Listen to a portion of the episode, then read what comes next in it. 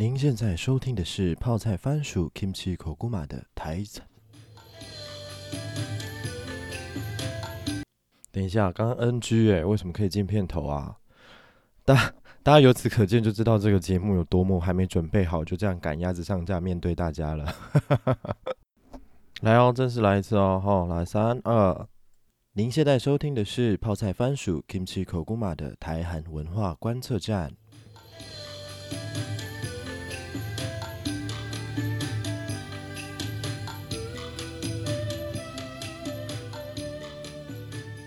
嗨，大家好，안녕하세 요， 欢迎您收听泡菜番薯 Kimchi Koguma 的 Podcast 节目。 今天是第一集的节目，首先先跟大家聊一下，就是我的想法，还有一些简单的介绍的故事。好了，先不要讲太多太深、太深、太太难的东西，我怕大家吸收不进去，然后就会离开。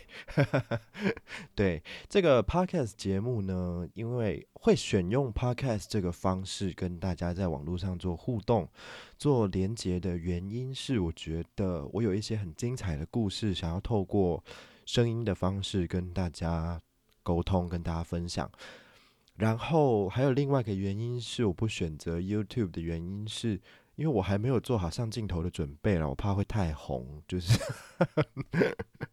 没有啦，就是我觉得上镜头好像还是会有点害羞，所以用自己比较有自信的声音的方式，先跟大家，先跟大家互动，先跟大家联系，这样子。对，那。泡菜番薯，大家看到泡菜番薯四个字啊，或者或者你想要叫我泡菜韩吉，我也没有，我也没有，我也不会介意啊，觉得非常可爱。对，大家看到这四个字有什么样特别的想法吗？大家还记不记得以前早期啊，在我们台湾的社会，大家会说哦，本地台湾人跟外省来的男子，或是随便都可以，就是。本地台湾人跟外省人生的孩子叫做欧阿韩迪，有吗？有没有这个印象？应该大家都有经历过这个年代吧？就是对，是这四个字应该不陌生。但是呢，我的父亲不仅仅是外省人，他还是从韩国来的一位韩国华侨。没错，所以泡菜番薯这四个字就这样应运而生啦。那为什么会成为韩国华侨呢？我听长辈们讲。这个这个这个历史的一些故事啊，就是他们长辈在聊天的时候，我在旁边听。从小就很喜欢听长辈聊天，因为我觉得可以知道很多平常可能没有机会知道的事情。对，也许有些是碰轰啦，我也不知道。反正就觉得长辈讲的故事都很有趣。那他们是说，以前国共内战的时候，为了逃难。然后就从哦，我们祖籍是在山东，所以就从山东省的那个半岛这样子直直的开船出去，就开到对岸的韩国，然后落地生根。等局势稳定了之后呢，回到温暖的中华民国台湾的怀抱。没错，非常感谢我的祖先做了这一个明智的抉择，回到台湾，而不是到中国大陆。我觉得。非常，这是一个真的，这是世纪大决定，对。还好是回到台湾，不然我可能没有办法跟大家在这样子自由的空环境还有空气底下见面。嗯，非常感谢我的祖先，很好。说完了泡菜番薯这四个字的来由之后呢，要跟大家分享一下，就是我所体验到的台湾文化跟。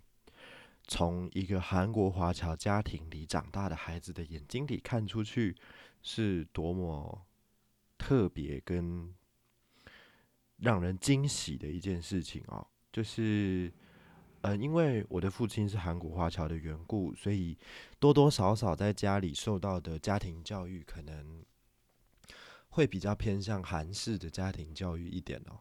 嗯，除了从小就是吃泡菜长大，从小就是看着韩剧长大之外呢，呃，那些就是长幼有序啊，然后要要均均线，不是均线，谦逊有礼呀，这些都是小时候都是被严格规定的啊，什么父母在不远游啊，所以很多朋友到现在都很压抑哦，为什么？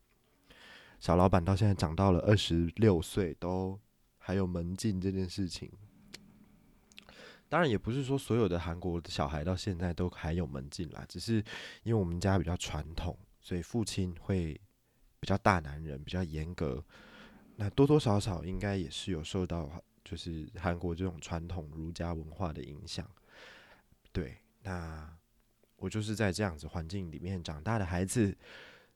到了高中的时候，第一次搭捷运上课，因为我高中念的是比较远的学校，以前在国中、国小的时候都都是在家里附近念念书，所以最多就是搭到公车，没有要搭捷运。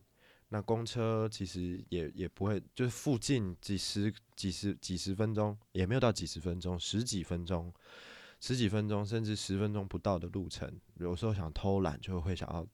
搭公车这样子，那公车就还好，可是稍微就十五岁、十六岁，高中的时候第一次搭捷运上课，到比较远的地方搭捷运上课，然后呢，以前也比较少有这种就是自己搭捷运出远门跟朋友见面啊的出，或是出来逛街的机会。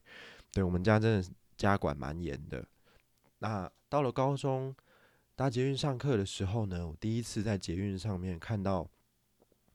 哦，在台台北的捷运上面，第一次看到有年纪比我大的人上车，比我后上车，然后站在旁边，站在就是车厢中。但是那个时候的我是坐下的，我想说，哦，我的天哪，我是不是要站起来让位？因为他年纪比我大，然后我年纪我只有十五岁，我只有十六岁那个时候。然后我一个年纪轻轻的孩子坐着，但是长辈站着，我就会觉得不好意思，我想要站起来把位置让给他。可是大家都知道，就是在台湾的文化，甚至是就是在台北捷运系统当中这样子的文化里面，是不会有这样子让位的情节的。除非你真的是看到哦六七十岁、七八十岁的老伯伯或者是老奶奶，不然就是你真的看到受伤、脚受伤的。脚受伤的同胞，同胞，脚受伤的民众，或者是孕妇比较有状况或带着小孩的这样子的状况，才会让位。你不会看到一个年纪比你大的阿姨，可能三四十岁、四五十岁。啊，我现在二十几岁，叫人家三四十岁阿姨好像不 OK 啦。反反正就是那时候十几岁看到阿姨站着，你也让位，通常不会这样嘛，对不对？但是。在我这样子的一个家庭背景里面生长的孩子，就会觉得说，哦，年纪比我大的人站着，我坐着都不好意思。所以那个时候，第一次搭捷运去上课的时候，我就让了位。想当然尔，那一位阿姨她非常的惊恐，就是她觉得我很没礼貌，然后她觉得我很很很冒失。就是我没有看起来那么老吧？你为什么要让我喂呢？所以就造成了这样子一个误会。然后我后来才知道，哦，原来这也算是 culture shock 的一种吧。在本国国土内可以发生 culture shock，这应该是始料未及的一件事吧？哈，对啊，就是因为在这样子的家庭文化当中生长，然后。放出去到了社会里面，到了本土的社会里面之后，就会产生一些还是有一点点不适应的状态。但是现在完全没有了，就是适应的非常良好啦。那如果大家喜欢的话，诸如此类的故事，可能在接下来的节目当中会陆陆续续有想到，就会跟大家分享。在第一集的最后，跟大家聊聊我的设计好了。其实泡菜番薯呢这四个字，除了是一个 podcast 的电台之外，也是我一直从大学四年级一直到现在经营的一个小小的副业品牌。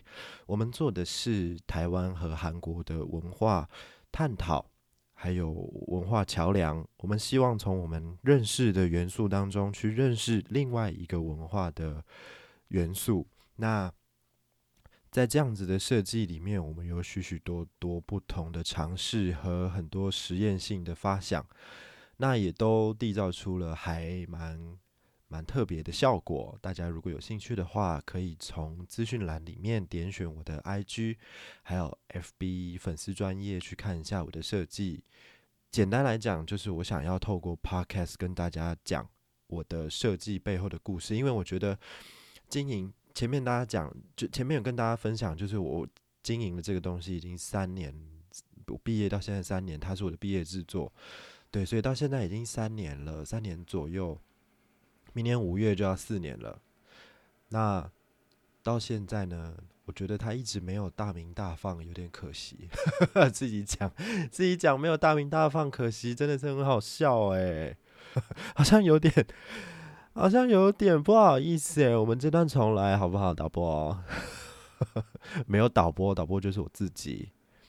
好啦，反正想要用 Podcast 这个平台呢，为我的设计发声。对对对，这样讲好像会比较好一点。想要透过 Podcast 这个平台为我的设计发声，让大家比较清楚、比较了解，或者是对我的设计更有认同、更有共鸣。透过语言跟讲话的方式，让让。呃，只是平面的这些图案啊，或者是灵感啊，更活灵活现的能够传达到每一个人的身上，我觉得这应该会是一个很好的方式啊。所以，呃，想了很久，还是决定把这个 podcast 做起来了。然后，于是今天就有了这个第一集的节目，希望能够持之以恒，然后也希望能够带给大家更多更不一样的内容和故事。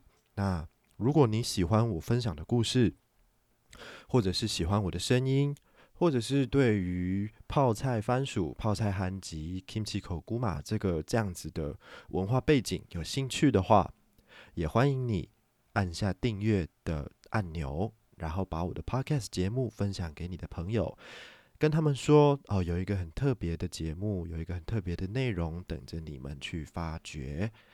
好，那今天第一集的节目差不多就到这边，简单的跟大家打个招呼，自我介绍一下，期待在未来的 podcast 路上都还有各位的相伴喽。그럼여기까지다음에도만나요安녕